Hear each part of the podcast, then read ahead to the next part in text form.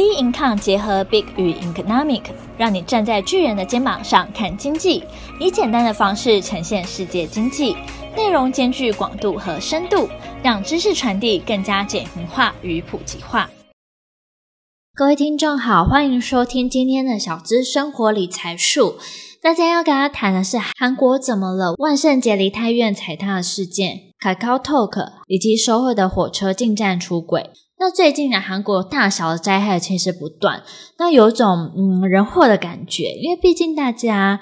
就是也蛮喜欢韩国的文化，那因为毕竟大家呢还蛮喜欢韩流的，那韩流侵袭全球嘛，不止在亚洲地区，欧美地区啊也非常的哈韩。那台湾呢也开放国门，出国回来的时候呢也免隔离零加七，让很多哈韩族都想去韩国玩。那不是说不能去韩国，而是大家出门在外都要非常小心。像是啊，十一月六号呢出现的火车出轨，就算是公安的问题，那车上呢有两百七十五名的旅客，就变成说三十一个人受伤。那我觉得这个好险的，他只有受伤，没有说有人过世。但我相信在列车上的人应该都会吓到，然后有可能都会有创伤的感觉。比如说像我们之前就花莲出轨的事件呢，这个也是非常非常的严重，也是很可怕的。所以今天要跟大家谈这个，不是说大家不能去韩国，而是说大家出门在外呢，一定要非常的小心哦。那这个火车出轨呢，属于偏公安。那再有一个就是卡 a k a o t a l k 的事件呢，不知道大家有没有注意到？因为我们平常日常时候都会用通讯软体，如果说你不用的话，感觉真的是不是天下大乱？怎么会宕机宕成这样？讯息没办法发，你可能还没办法跟人家约好地方，那要怎么办呢？可能呢会有找不到人啊，或者说讯息无法发送，会有一些 delay 的一个状况出现。像韩国呢非常主流的通讯软体 Kakao 呢，就因为资料中心失火，导致民众的生活也被影响。那因为它的平台真的很多，像是跟三星一样大企业，垄断整个市场，市占率九十三 percent。九十三 percent 就非常高，几乎人人都在使用吧。然后对韩国的人来说呢，是非常非常的重要的，因为它结合了 Line、FB、Uber、Google Map 还有 Line Pay 于一身。哇，那感觉说什么东西都动不了。那你要买东西、要转账、要叫车，等于什么东西都不能用的感觉。那民众是觉得很麻烦，觉得天下大乱。像是如果说你有那种呃滑手机症候群，就是一定要一直拿着手机，一定要一直滑，或是看朋友的动态，或跟朋友聊天。如果你突然间完全都不能做这件事情的话，那应该也是蛮崩溃的。那就算呢、你没有成瘾症，但是你日常互动很多时候呢，也是需要靠这种通讯软体的。对于说做生意的人，他们损失也很大哦。那从这里就可以看出，其实数位垄断呢是现在可以很需要去关注的一个议题。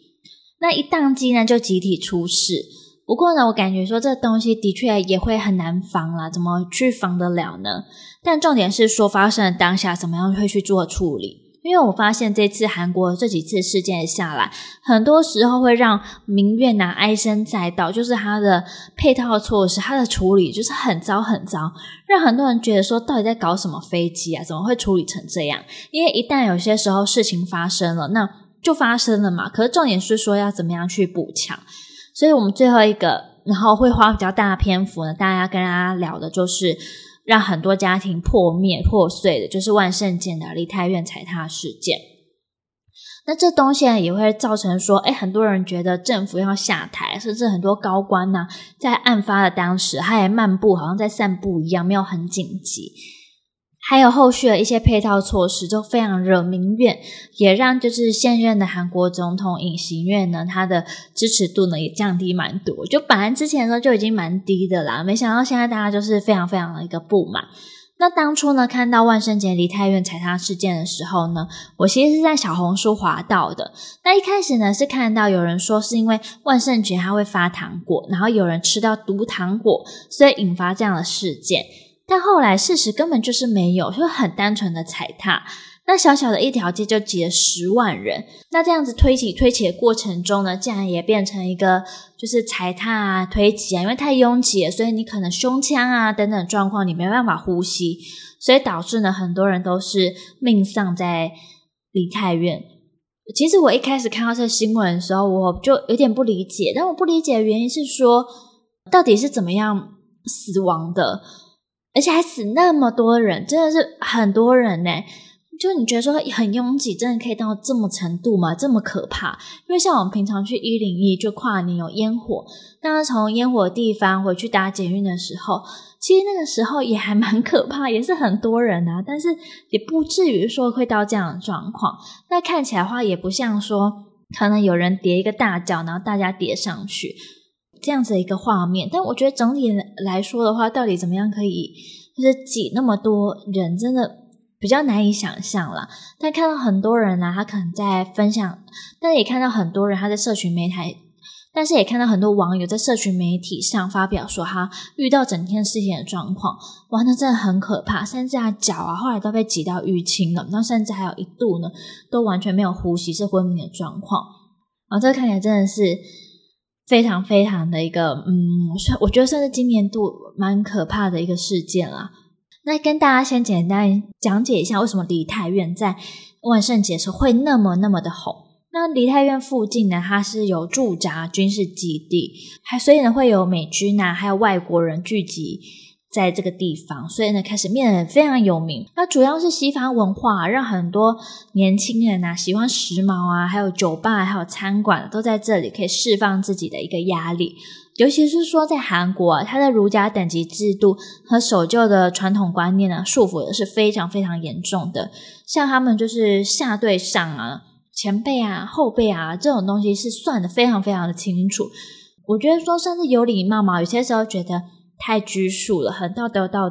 很道德绑架的那种感觉，就是你一定要守着这种规矩。那所以呢，万圣节到来的时候，这时候，你可以穿着奇装异服，穿得很可爱，也可以穿得很酷、很很诡异啊之类的。那到梨泰院这个地方呢，就可以释放自己的压力，因为梨泰院庆祝嘛，又是很多外国人的地方，很西方文化。那我那时候看到影片的时候，我觉得真的还蛮可怕的，因为很多人看起来都没什么意识了，然后警察一直在 CPR，但是最后呢，还是带走一百五十六条宝贵的性命。但这一百五十六条后面是多少家庭的一个破灭跟感伤？所以呢，也开始引发检讨，说，诶，为什么这十万人在现场，只有警察只有一百多名？那为什么说政府没有事先拟定更完备的人流管控方案？那为什么说，诶，像警方接到十一通求救电话，却就是错失这些机会呢？让这些年轻的生命在这些巷弄里就直接没了。而且呢，死亡的人很多都非常年轻，都是花样年华，真的是很年轻的年轻人。那没想到，就只是出去玩一次，造成这样的状况。甚至一开始呢，对受害者的怜悯呢，后来也变一波责怪受害者的一个声浪。我觉得不管在台湾，或是说在韩国，或是在各国，有些时候都有这个状况。一开始的时候都会同情，但是呢，会开始出现一些嗯批判啊，比较反对对立观的一个想法。那有些时候的确是讲得不错，但有些时候呢，你看这种情况下，如果说嗯，还怪他可能。出去外面玩啊，为什么只爱玩的话，我觉得好像又有点太过苛责别人了。因为有些老一辈人也说，如果只要待在家里啊，就是不会发生这样的事情。但我觉得错的不是出去玩的人，而是说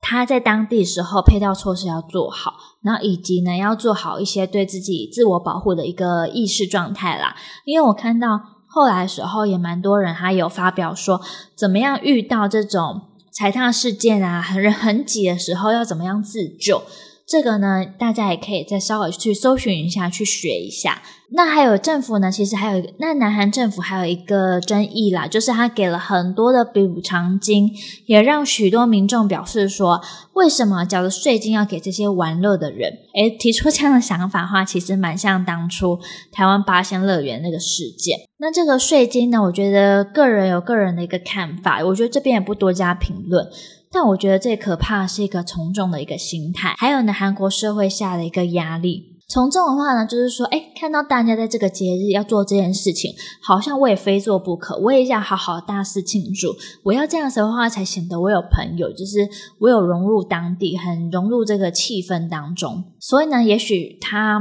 不一定那么想做，可是在这个气氛的烘托下呢，也会跟着想做。嗯，这边呢就简单的稍微就是脱离一下这个话题了，就假设就是比如说，其实也还蛮多人，可是我觉得在各国各地呢，很长时候都会有一个从众的心理，看到什么热什么就去追什么。哦，比如说像好事多好了，就是之前的时候可能出牛奶，或者说一美奶茶，哇，那时候。很多人一窝蜂去抢，甚至说像在日本的那个雷门巧克力，哇，那时候也是超级多人去买。但你看现在，就是很容易就买得到啦。所以我觉得这也是一个嗯从众的一个心态。还有呢，再来的话就是韩国社会下的压力，不知道各位呢，除了看到中国躺平啊、日本的扭蛋之外啊，有没有看到韩国的年轻一代也对未来非常的迷茫？因为好像只能进这种大企业，因为韩国是一个大财阀，管泛整个市场的感觉，好像只要进大事业呢，才能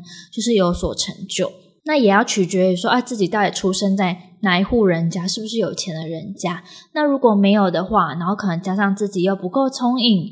那没办法说有一个好学历的话，那好像一生当中都庸庸碌碌。可这庸庸碌碌的过程当中，还要。感受到很多社会的无形的一个压力啦，因为我这样看来觉得哇，那个韩国儒家思想看来比台湾还要重，台湾感觉呢还稍微比较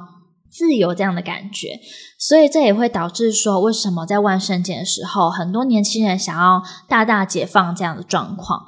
最后呢，也提醒各位，因为现在也是十一月份嘛，再来很快就十二月了。十二月重大节日像是圣诞节啊，还有跨年，这都是那个人多的时候。那大家出门在外呢，要好好的放松是 OK，但是也要小心自我一个安全，想好一些就是配套措施。那我觉得看完梨泰院这事件之后啊，会让我觉得要跨年这件事情稍微往后丢一点，就觉得有点警惕哦，就是不敢说在往人那么多的地方跑了，尤其是